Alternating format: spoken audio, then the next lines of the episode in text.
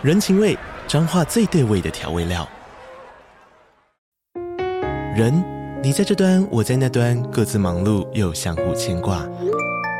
情，街角的吵杂声传递温暖与思念。味，是从每一个转角飘出的乡愁。这里是彰化县政府 Pocket 节目《彰化早咖》，我是主持人内克。从彰化大小事各具特色到旅游攻略，透过轻松有趣的访谈，带着大家走进最在地的早咖。准备好了吗？彰化的故事，我们说给你听。以上为彰化县政府广告。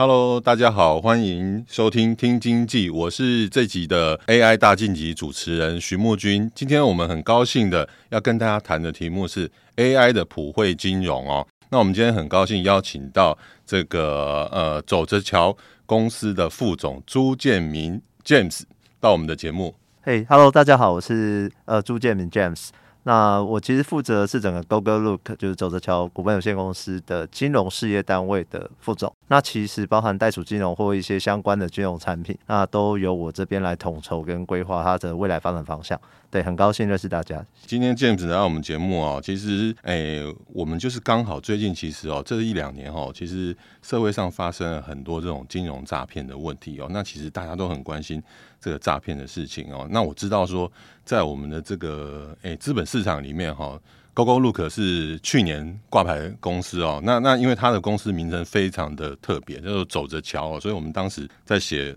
GoGoLook 的时候哦，我们都我们那个标题写出来哦，长官都说：“哎、欸，你这个有没有写错啊？”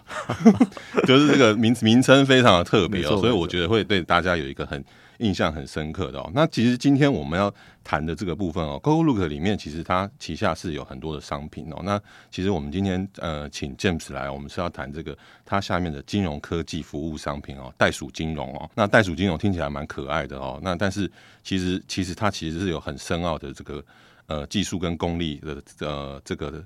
质量在里面哦，像他们去年开始哈，陆陆续续推出的这个呃 AI 智能问答服务哦，叫做 Roll R O O A I，以及这个金融话题论证社群哦，Romi R O O M Y 的这个袋鼠金融知识哦。那它是成为全台第一个具备钓鱼侦测能力的一个社群哦。那其实我们现在就是大家其实这两年大家都在讲 AI 嘛，所以我们这次这个我们现在的这个普惠金融，其实它也发展到很厉害哦，是用 AI 技术去实践哈。我们讲的这个金融防诈哦，因为诈骗的议题哦，实在是每天层出不穷哦，新闻上也太多了。但是我们到底要怎么样子去防范呢？呃，确实是需要有一个很科技的东西来帮助我们哦。那我稍微介绍一下袋鼠金融它的一个呃一个这个历史哦，就是说它是诞生于这个二零二零年哦。那袋鼠金融它的英文就是 Roll Cash 哦，它主要是提供多元金融商品的数位媒合跟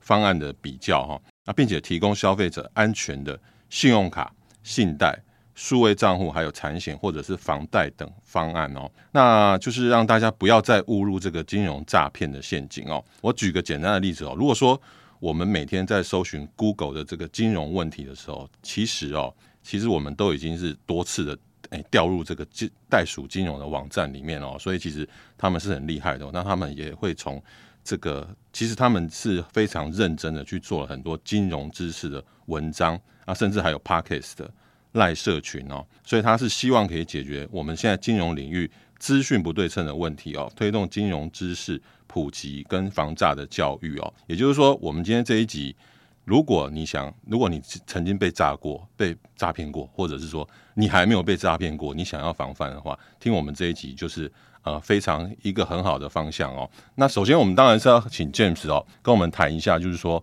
呃我们现在这个袋鼠金融的这个平台哈、哦。它到底是我们要去理解它是一个产品，还是一个呃平台，还是一个技术啊？那从你们公司呃过去去想这个呃袋鼠金融这个这样产品的时候哦，哎，当时是想要做做成是什么样子的一个服务？可以帮我们介绍一下吗？OK，好，其实这件事蛮简单，因为我们公司其实呃最红的商品其实是当年的 Whoscall 好，在一二年其实就有出来了。那在这整个演进的过程当中，其实一直在防诈嘛，帮助消费者、帮助使用者去打击犯罪，然后有些可能要诈骗或对你骚扰的议题，你可以先提前知道。对，这是我们最早最早的初衷，也是创办人的初衷啊。只是在这件事情的过程当中，我们发现有一个很大的问题是，所有的诈骗走到走到最后一里路，它都是需要变成呃现金兑现。对这件事情要车手要出现，没错。所以走到后来，你们会发现说，哎，很多其实大家去 ATM，然后看到我们会有一个小 logo，说，哎，警政署啊，其实帮帮忙，就是大家就是说，如果有什么任何的疑虑，也可以下载 Whoscall 以防万一，因为都在 ATM 上面。对对，都是为了怕最后一笔的现金被盗领。如果你真的线上被骗了，那其实至少金融的最后一环你要保护住。那这也是我们其实累积这么长久的数字。跟实际有呃收到一些使用者的一些回报，有发现说哦，太多的诈骗其实发生在最后的金融环节，对，所以当时我们就在二零一九年，其实在尾巴的时候，其实都有在规划，我们是不是能做一个像这样子金融服务的平台？那上面是要教育很多的使用者，因为其实金融防诈这一块，其实我我相信，其实过往大家在学生时期。应该没有特别有，它是一个很特别的一个教育理念议题，或者是有一个科目专门一直在讲这整件事，金融到底该怎么做？我相信应该是没有的啊。对，所以我们希望说，能不能透过这个平台，让你知道其实哪些事情你要注意。哪些一些金融的一些资讯，其实你光听他讲的一些问题哦，你就知道说哦，大概有什么问题，这个可能要小心。对，这件事我们要去布局的。那其实最终也是透过这样的方式去解决说，说拜托就是大家要小心一些，你网络上接触到的或报纸上有一些小广告，对，什么用现金然后换冰箱什么相关，这些其实都有很大的一些金融诈骗的疑虑。对，那这些是我们希望消费者可以去了解跟。清楚了之后，不要再被诈骗的。所以最后我们做了一个录的平台。那刚好哈，就是在二零年的时候，因为那时候口病刚发生，那整个市场也 也呈现了一个很大的问题，就是口病发生之后，蛮多的一些使用者他是需要一些急救金。那那个时候贷款就整个需求就整个拉起来。那这个问题同时发生在就是当一有贷款需求。那更多的网络贷款诈骗也同时同步的发生，对，所以我们就觉得说这个时间点真的是太 match 了。我们刚好在二零年上线的时候，我记得二零年的时候，我们一年下来收集到所有的像贷款诈骗问题就超过五百件起跳，然后会有很多的用户一直来问我们，哎，这个东西这样我是不是有问题？他要我提供我的存证印章，甚至要我提供我的自然人凭证这些东西，那我这个要去做这件事情吗？我们非常多都是收到这类型的问题，那有一些我们会觉得说，诶，正常来讲应该是会知道这个要警惕啊，对对对。但是我们发现，其实就像我前面有提到，其实大家在很早期在学生时代的时候是不会去接受这种教育。对对。那当你有需要或是那个环境的压力下面，你会可能你一不小心就好吧，我就提供，因为我现在需要钱。那我们当时带有金融就是专门希望说，至少我们初衷是防诈。那我们提供更多的教育知识，然后还有一些内容，希望他们所有的消费者可以理解跟有看到。那当然，我们也开放了一对一的问答，然后让消费者可以直接联络我们，那我们直接回复他哪边有问题啊？这个你可能要小心，那你可能需要怎么做，去不要让他。所以一开始是一个社群的方式吗？一开始比较像是一个，我觉得有点像是我会提供商品，但我也提供了一个客服，就是我是真人客服。一开始是这样做。对，那我们希望就是一个一个来解决，但后来发现那个量太大，真的真的太大。光当年的量就是我一天一天至少十到十五件来问，好，单纯只是问真人的问题，那一个月大概就几百件。对，那更不用说现在，就是都大概都是有到千件的这样的状况。对对对，所以我们到了后期慢慢演进。好，我既然开始做一些教育的东西，那我也开始把我们的文章就是 blog。在后来的一年开始一个一个建立起来，那我们设了非常多不同的，比如说是贷款相关的、信贷相关的、房贷相关的或小额贷款相关的各种相关金融商品的知识，我就不断的不断的产生内容，然后教大家哪些东西要注意啊，哪些东西怎么做，然后防范一些防诈的一些内容也把它摆上去，这是第一个。那你开始有这些文章的时候，你会觉得不太够。因为只是提供商品跟金融文章，其实很多人他是不太喜欢去一个一个看字去查的。对，那我们想说，诶，那反正我们都有做真人的客服嘛，那是不是要能更有效率的解决就大家的问题？我能不能去建立一个 AI 的一个机制，更快速的去回复，因为当时的状况是说，其实蛮多使用者其实他对呃智能客服其实是可以理解的。对，那我们后来也有做一些问卷调查，其实百分之呃五十八，整个民众在百分之五十八的人呃的人，他们其实碰到就是金融的服务的时候，其实诶都很多数遇到的都是智能客服，所以他们会觉得说，诶这东西他们是可以接受，所以当时我们就把路 AI 整个设计出来，那可以让使用者直接在上面问我们所有相关金融的问题。对，这也是我们后来这个功能其实。跟核心初衷是要解决防诈是一样，只是说更有效率的去透过 AI 的工具，AI, 嗯、对，去服务更多的人，对对对。然后知道到后来，你既然都做了 AI 这样子相关的技术，可是 AI 其实主力是效率上面去把它扩张。那更多更多的人他会希望说，就是除了 AI，他会觉得说，可是你有时候回答的不一定是我真的想问，因为可能我的问题过于复杂。对，因为毕竟 AI，你可能大家有在玩，多数其实还是要回答一些比较具体、结构性的问答，它会比较好懂。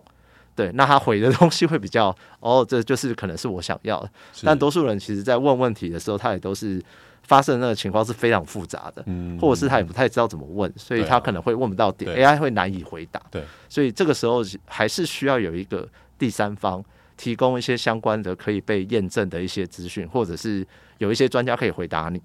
然后让你可能你问了问题之后，现在有马上有人回答，然后有其他人复议，让你知道说哦，大概有哪些解决方式。对，如果我可能是遇到一个这种诈骗的一个议题的话，对，所以我们后来就做了 Lumi 这个社群，也就是说，我希望所有进来我这个平台的人，一我有真的可以回复你，我有文章可以让你知道，如果你不懂，你可以去看。然后三，我有 AI 也可以帮助你更有效率的问，even 是凌晨的十二点都一样。然后最后我还有一个社群，你真的觉得。这些东西现在目前为止没有打你的点，甚至找不到答案。好，那你在上面发问，那也会有第三方，就是其他的消费者或是专家，他其实看到之后，哎，他觉得这个问题其实我来回答就好，他也可以帮你在下面留言，让你知道哦，其实大概别人是怎么遇到事情是怎么处理的，可以还可以怎么做。对，我们就把每个各方各面的一些可能可以防范这种诈骗的一些渠道，我们就真的都把它设计出来。对，所以一路起来，袋鼠整个。历程大概就是以这个核心为出发点，然后一直往不同的面向去提供消费者这样的服务。那希望他们可以透过这些面向，其实真的能帮助到他们，就是不要再呃陷入这种诈骗的环节。这样。哎、欸，当初为什么想要叫袋鼠啊？哦，这其实我们公司蛮特别，就是我们很多自己家的产品，它呃它都有一个动物的形象。哦，对对对，比如说就是，哎，最早最早之前，Gogolook 在很久以前其实是长颈鹿的 logo，对，然后我们的公司的会议室每个会议室也都会有用动物，比如说呃非洲动物园区，比如说我们会有什么热带雨林的会议室，所以那个时候大家就想说，那其实反正以一个名字来讲，我们都希望说跟公司自己内部的一些 DNA 有关。然后第二个是为什么又选了袋鼠？因为袋鼠可能各位应该知道，袋鼠其实是比较凶悍的。不要看它可爱可爱，其实大家应该会网络上有看过一些呃文章或图片，常会说袋鼠是戴全套去保护一个人，他的袋子嘛，他去保护。对，其实他就是希望保护这群自己的口袋，没多。然后各位就是消费者的口袋。然后如果有诈骗的可能性或者一些车手啊，其实他是已经在 reach 你的。其实用袋鼠的立场，哎，我可以，其实他就打拳击嘛，我可以帮助你们抵御这些，其实。就是可能会让你造成诈骗问题的人，对对，当时的形象的想法是这样子。好像通常是我们一般人是打不过袋鼠的，袋鼠很强悍，真的。对对对对，当时做这个我们还有去调查，对啊，了解，这样就比较清楚一下他那个他那个整个你们的产品的形象。那就是说，你刚刚提到就是有智能客服这个事情嘛？那其实智能客服我们可以理解，就是说，就像我们平常，譬如说我们诶，比方说我们在用手机上面的。呃，像是那个苹果的苹果的那个叫什么？嗯、呃，哎，Siri 吗？对，Siri 啊，然后或者是说像现在的生成式 AI，是类似这样子的东西吗？呃，我们所谓的智能客服。然后你说之后还会会有什么第三方？这是表示说还有其他的人加入，或者它是怎样的一个构造 okay. 其实呃，我们的智能客服比较像是，其实跟你刚刚说的是差不多，像 Siri 啊，或者我们就是采用 ChatGPT 的一些技术。对，但原则上我们所有的资料来源还是我们自己的，因为我们累积很多文章嘛。一开始是从文字，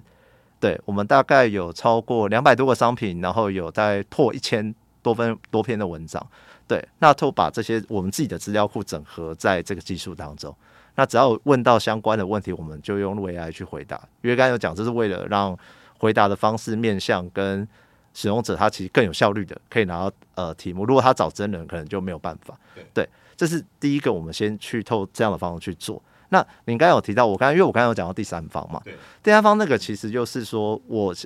因为我发现说，其实有一些人其实不太喜欢问 AI，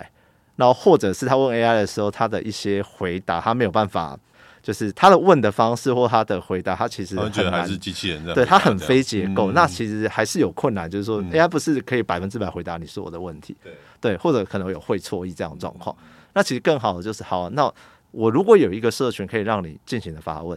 那其实包含一般的消费者，其实他可以注册成我们卢米这个社群的会员。他其实是比如说信用卡的专家，或他其实是贷款的专家。他其实一提到这个提问，哦，我就告可以告诉你说，其实你应该怎么解决，原因是什么什么什么。其实用其他消费者的力量一起帮忙，以及呃一些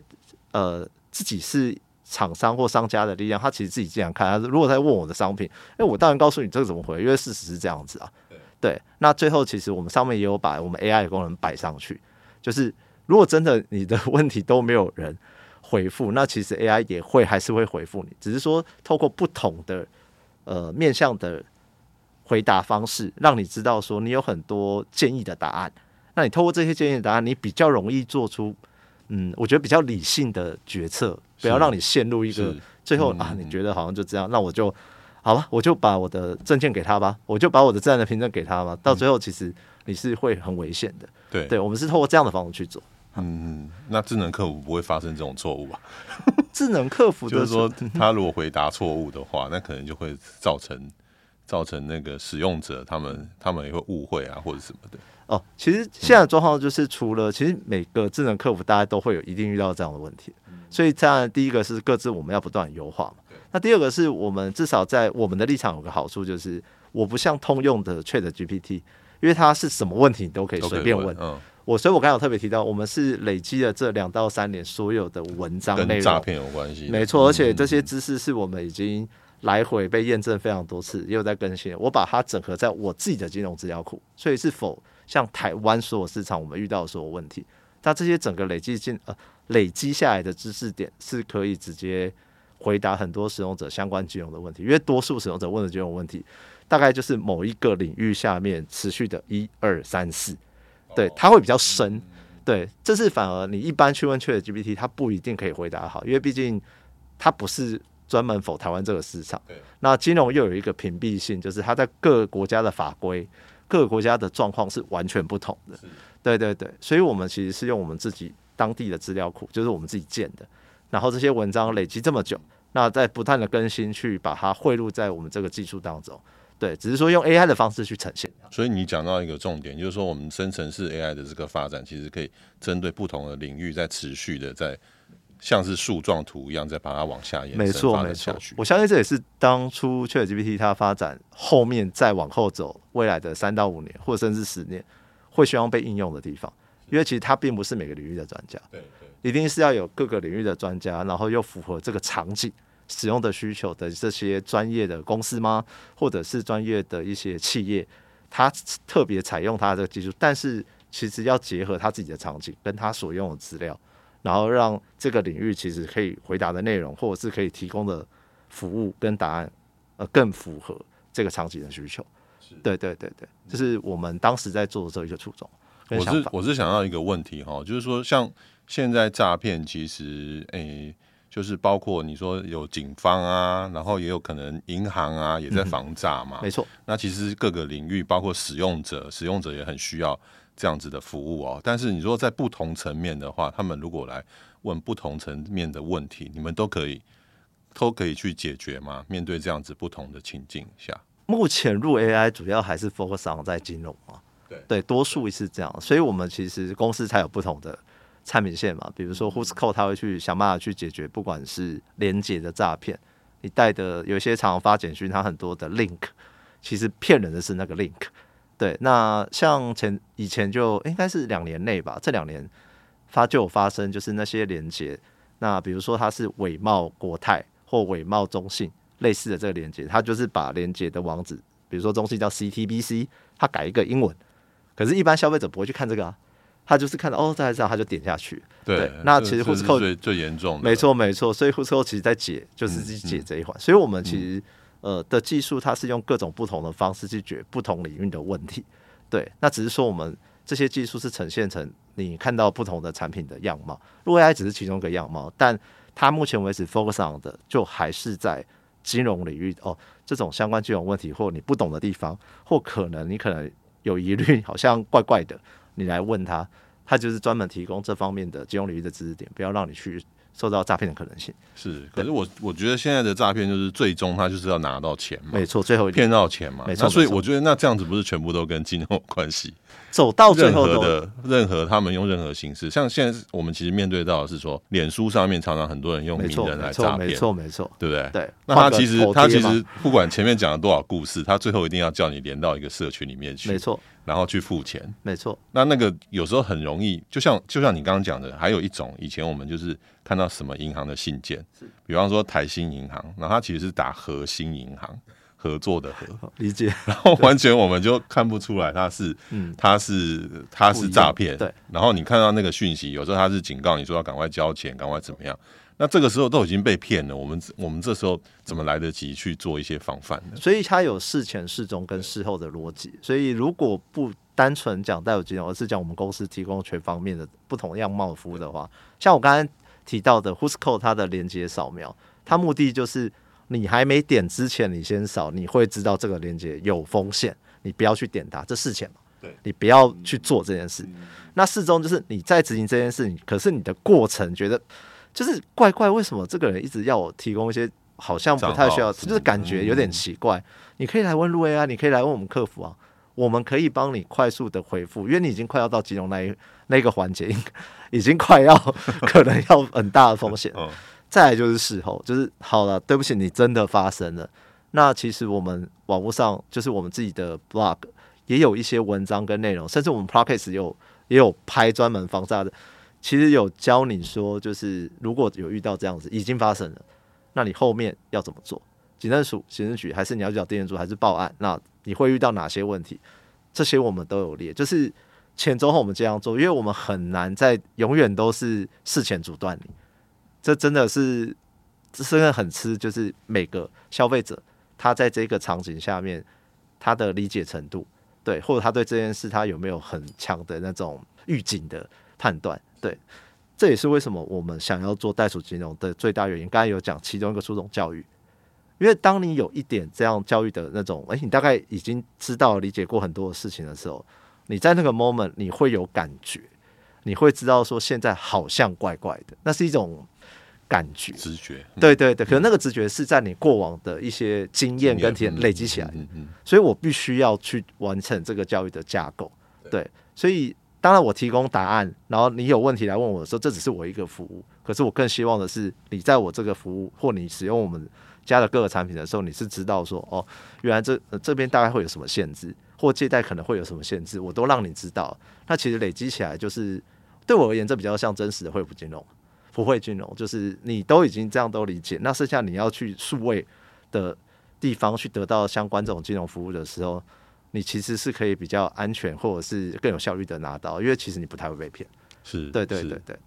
那像对于你们来说的话，那那我们其实我们如果说要去培养这样子的呃金融知识团队哈，哎、欸，我不晓得你们像你们这样子要需要花多少人力啊，跟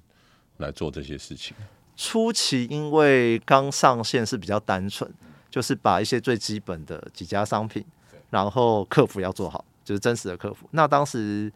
呃，一开始上来的时候，大概五到六个人力，可能他们是不同背景，工程师啊，哦，没有，他是工程师 QA，然后 B D P N，然后每个人都是客服，每个人都要累积 list，每个人都要去直线，就是线上去学这些东西，然后有能力回答所有消费者的问题。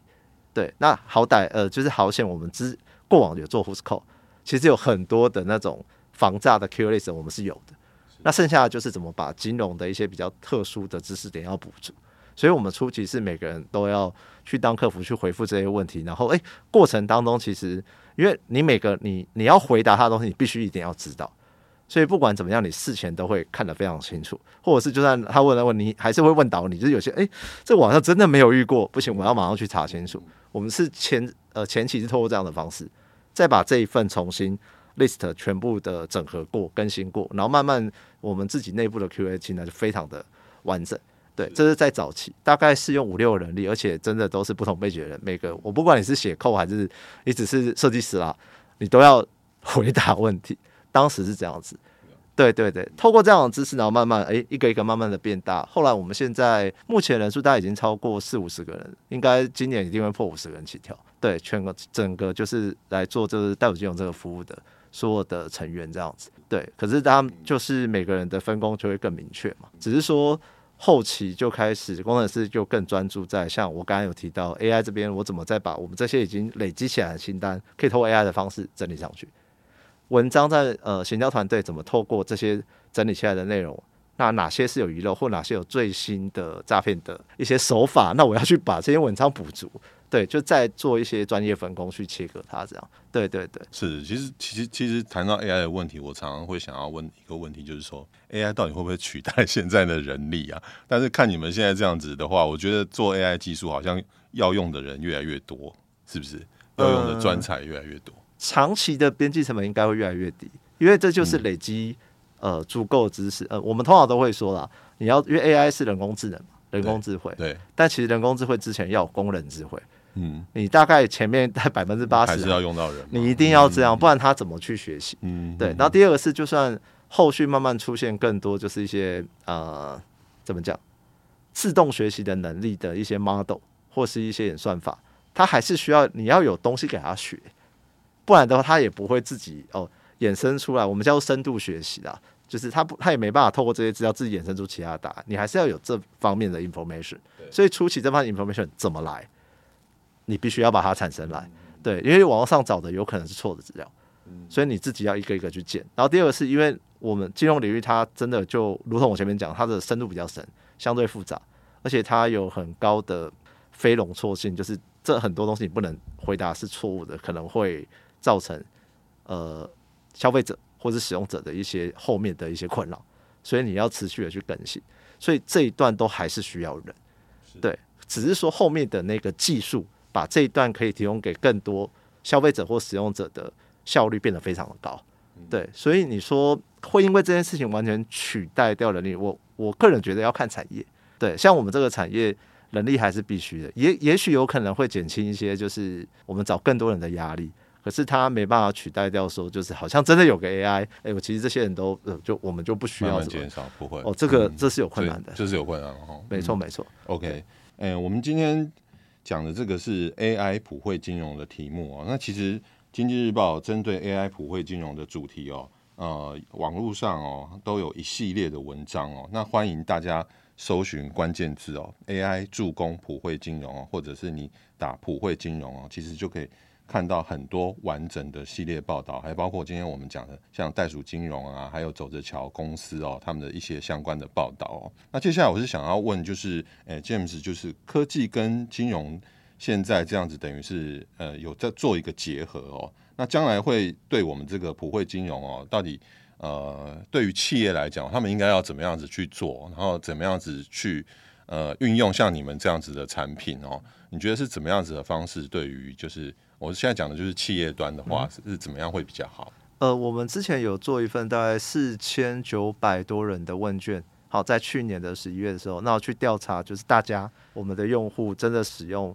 在金融金融相关的商品的时候，他遇到的 AI 的功能，好，各种功能都可以。那他们自己的想法跟他们觉得他们用过什么好不好？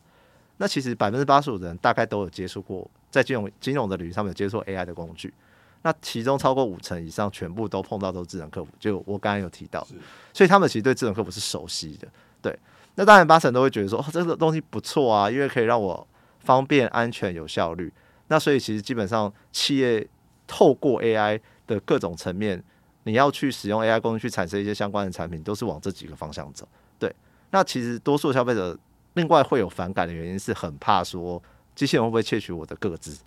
对，好，就是个资，就是那种治安领域，他会在这上面会比较害怕，以及第二个就是多数人的回答，因为我刚才说多数还目前都还在智能客服，所以很多消费者的感受上就会觉得说啊，那智能客服这边你有时候回答就不太精准，所以我刚才有提到为什么我们后来也把社群慢慢的建立起来。对对对，其实这是我们整个调查的面向。那其实，在这些面向当中，有一些其他的呃，单纯讲金融领域啦。有一些 AI 的用法，其实还是可以慢慢在后续发酵，包含说怎么去帮助企业透过 AI 的方式精准行销，这是一种，以及怎么做好更好的 eKYC，就是了解你的客户。因为如果要申办很多的一些金融服务，它是需要被验证，验明正身，就是这个人哦，真的是本人，那这个人不是诈骗集团，这个人没有什么相关问题。可是如果你现在都是用人力一个一个去滴滴，一个一个去看，去审核，你其实。这个消费者如果是他是一个正常人，他光等一个申办一个贷款，或光等你的时间也是等到非常的久。嗯、对对，对他而言，他可能是急需要这笔钱，可是他的什么 credit 都是好的。对，对，那这样的话，其实对他也是一个负担。但企业端怎么去透过像 AI 这个技术，让这个 SOP 可以被优化？那其实这都是在安全跟效率，到最后也可以帮助这个消费者更容易的去得到这笔款项。其实这几个面向，就像风险啊、身份认证啊，然后智能客服以及我刚刚还有提到哦，还有投资理财啊，就是比较多，也慢慢就运用在这一块。对对对对。那目前可是大中百分之五十八都还是 focus 上在智能客服。是。对对对。可是我知道，呃，当然企业他们了解说智能客服的重要哦，但是以以你以你们专业的角度来看，就是说现在的企业里面的这些智能客服啊，甚至这些。呃，他们叫什么机器人嘛？他们他们这些他们到底做的情况是怎么样？因为有的可能它只是有这个功能，但其实并没有那么好用。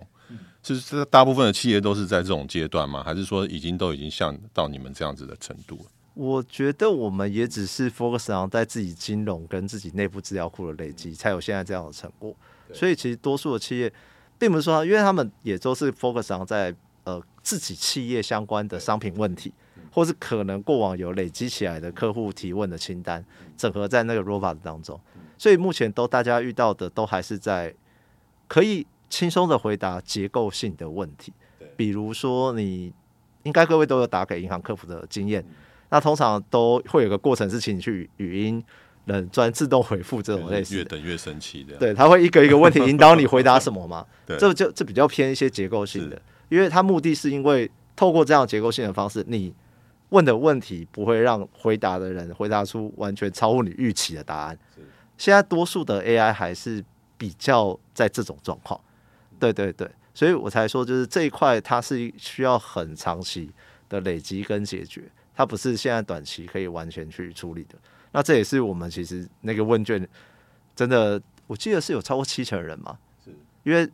多数的人大家都用过智能客服了，超过百分之七十人都觉得他回答的东西。都没有打到我的点，对，所以搞到最后，他还是希望说挂掉，就是在他，他还是想要找真人。对啊，对啊，对啊，对对，这我这我看到，没错，这就是现在多数的状况是这样子。对，那我们的解法是我当然不可能说一定我自己做的有比其他的企业一定比较好，只是我们的做法就是，那我们再挤它，我们就像这样的社群，那至少有也有真人回复，可是我给你一个区块性的平台。然后上面我也有 AI 也摆在上面，可以让你就是有多方面的渠道可以回答你的问题，这样子。嗯、对对对，这是我们自己的解决方式。哎，所以企业可以找你们啊，就是、哦、就是有一些金融业啊关键的解方。如果有有 有真的有需要的话，当然没有问题，我们可以大家可以对对。是嘛？对不对？嗯、其实是可以直接用你们的 AI 技术去应用到很多的。那个就是金融，像金融业里面都可以应用。呃，他们有适合的场景的话，嗯、其实真的都可以来聊聊看。你们现在有这样子的，有已经有这样子的客户。我们目前其实都还在自己去运用在我们自己跟直接跟使用者。没错没错，因为这的部分没错没错，因为毕竟那是我们真的强项。嗯、对，那这资料库也是专门回答使用者所有的题组的地方。对，并不是说我们的资料库专门回答是所有金融商品里面的或。这个银行或这间公司里面的特色什么比较不是？是但如果呃其他银行愿意找我们合作，就有关这一块，其实的确是可以做一些整合，就是让他也把那边的知识点整合进来。那其实使用者其实来，因为会去他那边问的，多数一定是我是你的用户嘛，没错，我是这个银行的、嗯，而且他也是需要解决这样的问题啊。没错，没错，没错，对啊，对对对，所以就是当然这在这种数据跟 DB 上面的整合或一些合作。呃有需要的话，我们这边都是可以协助，没错。对，是。那可以谈一下，就是说，呃，你们接下来的话，你们希望你们的产品上面会有一些什么呃特殊的不同的功能啊，或者说特殊的服务，呃，是你们下一阶段要做的。OK，其实多数还是在社群这边啊，因为慢慢就是往社群这边发展。那只是说社群这边我们怎么样把更多的主题可以切得更清楚？因为呃，以往的入这个平台这个服务的网站，它比较像是一个商品的资讯的会诊，不管是贷款、信用卡、数位账户或者是证券户相关，其实我们都一个一个都有。可是我们大概大概就是把它商品资讯写得非常清楚，然后让你知道，然后。有些申办条件我上面也有写，那你不懂，你其实有一些文章你都可以看。好，这是我们以往做法。可是他这样的做法比较偏，就是我没有任何的机会是跟使用者对话，因为使用者可能针对某张卡，他有一些他的想法跟疑问。对他，他如果要找我，他可能就只能问问题。哎，你那个为什么这样写啊？这个东西是正确的吗？可是他没有办法把他其他的想法跟疑虑，就比比如说。他可以公开在一个对应的地方，然后让很多人来讨论、来投票。这张卡是不是好的？这张卡可以再怎么改？因为每年信用卡权益都会变嘛。对啊。那应该怎么做？他们觉得更好。其实蛮多时候只有这样的想法，所以我们慢慢会把这样的概念，让所有的用户可以参与，甚至不管是投票或是一些更多的发表意见这样的东西，摆在社群里面，而且主题可以切得更细。因为我们现在的 Lucash 它比较像是很多金融商品，它就还是以商品 base 为主。可是当有主题为主的时候，哦，那个回答的深度就会完全不一样。对对，这是我们长期要开始从今年开始往往后走建立的一些方向。所以你的意思是说，除了诈防诈之外，我们在其他的商品我们也都可以问。没错没错没错。比方说我自己想得到啊，基金啊，什么 ETF 啊这些，没错没错，都可以提问。对对对，那他非常厉害。对，我们希望，嗯、因为这些都是怎么讲？我觉得它也是一个教育的一环。对，只是说你理解这件事情。你真的有可能，因为虽然我不是特别在讲诈骗的问题，但是因为你的理解，你可以在后续发生某些疑问的时候，你比较不容易掉入一些陷阱。对，那如果我可以把这一段都做得很好，而且我不是只有我自己讲，因为我们是官方嘛，我们自己做这个产品，自己去搜资料也怕就是我们自己会有误骗误。可是我累积不同的人，第三方，甚至有的这个银行自己里面的专家。对，就其实有各种面向的人来回答同一个问题的时候，呃，相对性那个误差会降低比较多。嗯，对对对，这是我们的想法了。嗯，是。那呃，我最后想要问的就是说，那像呃，我们现在常常讲的这个普惠金融哦，其实并不是呃每个人哦，每个消费者都可以理解这个是什么意思哦。所以你可不可以就是帮我们就是简单讲说，那我们呃普惠金融哦，到底应该要怎么做？它的关键手段会是会是什么？哇！这题其实很大，对对对对，呃，我其实一个就是你用简单的例子来，呃，表示说什么样的情况之下，其实我们就已经在这个普惠金融的这个我们讲的这个领域里面。好，首先如果你今天想要申请一个贷款，对，那其实因为你家可能是很偏向弱势，那你其实要到银行那边是非常麻烦，然后不方便，可你又要特地跑一趟，那你可以在数位就是线上去处理这个东西嘛。可是你怎么知道你在线上处理的时候哪些问题要问，而且哪些状况下其实这个地方是安全，哪些不是安全的？我其实要解决的就是每一个人其实都他的共同理念很单纯，每个人其实都可以，而且都有资格去得到他相对应的金融服务，不不 care 你是什么样的身份或状况，对。可是必须要去确认说，其实你可以拿到这样的服务，而且你不会有负担。银行也不会有负担，其实这麻烦的是在后面，对，所以第一步就是你要能拿到这个服务，那我要提供什么样的 Surface 让你看到说，OK，这个服务器在哪里，那这个是安全的哦。然后第二是第二个是有多少的资讯让你知道说，这个服务器基本上你的条件真的是可以申请，但是申请的时候可能有哪些议题你要注意，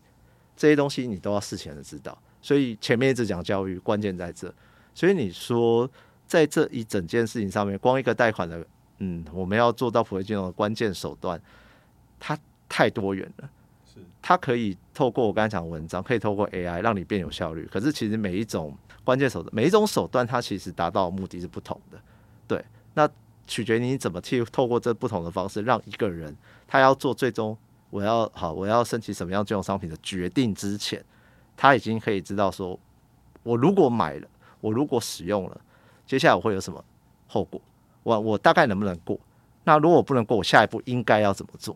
其实我觉得是这一个环节的面向。所以你说手段，其实我们刚才讲那些，包括我们刚才部落格啊、p o c k e t 它都是手段。可是真的真的在这整个面向里面要处理的就是贷款这个流程，哪些 其实你不应该去贷，因为你贷了对你也有压力。对，不是你不能，而是你看到因为你的情况，所以你知道这些条件，